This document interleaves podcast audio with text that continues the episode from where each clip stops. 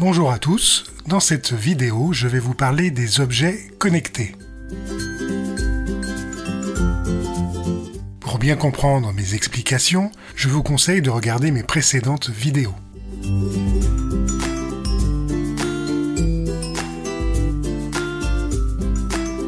Dans un premier temps, je dois vous parler de capteur.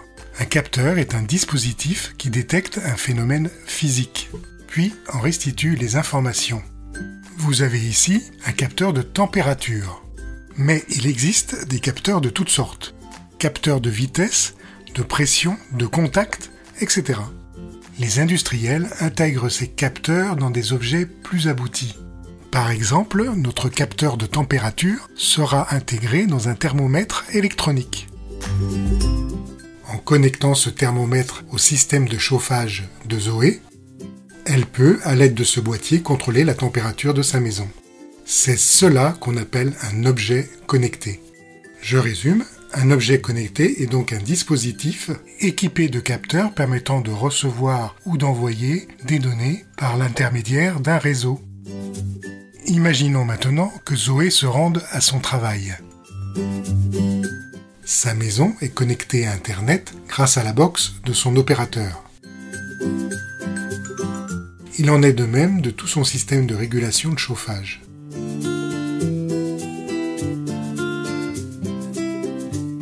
Zoé, depuis son travail, peut aussi se connecter à Internet grâce à son smartphone. Elle peut accéder à une application prévue pour gérer son chauffage à distance. C'est cette logique que je viens de décrire qu'on appelle l'Internet des objets. On dit en anglais Internet of Things. On dit plus souvent IoT. Et évidemment, contrôler son chauffage n'était qu'un exemple. Les services apportés par l'Internet des objets sont infinis. Car finalement, tout objet peut être connecté à Internet. Il peut s'agir d'objets domestiques courants, mais aussi de ressources d'entreprise.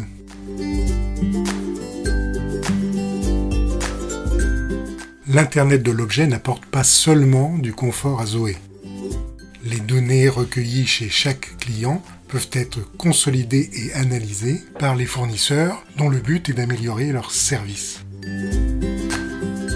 Ces échanges de données posent des questions de sécurité et de confidentialité. C'est donc un monde en pleine évolution, loin d'être figé, les normes se mettent en place. Et chaque jour, les industriels doivent relever de nouveaux défis. Les objets doivent pouvoir communiquer dans toutes les conditions, en mouvement, en sous-sol, à l'intérieur comme à l'extérieur. On prévoit une croissance fulgurante sur ce marché. Pour l'anecdote, il y a plus d'objets connectés sur Internet que d'habitants sur notre planète. Le domaine de l'Internet de l'objet est intimement lié à la notion de big data, mais ceci fera l'objet d'une prochaine vidéo. Je compte sur vous et vous dis donc à bientôt.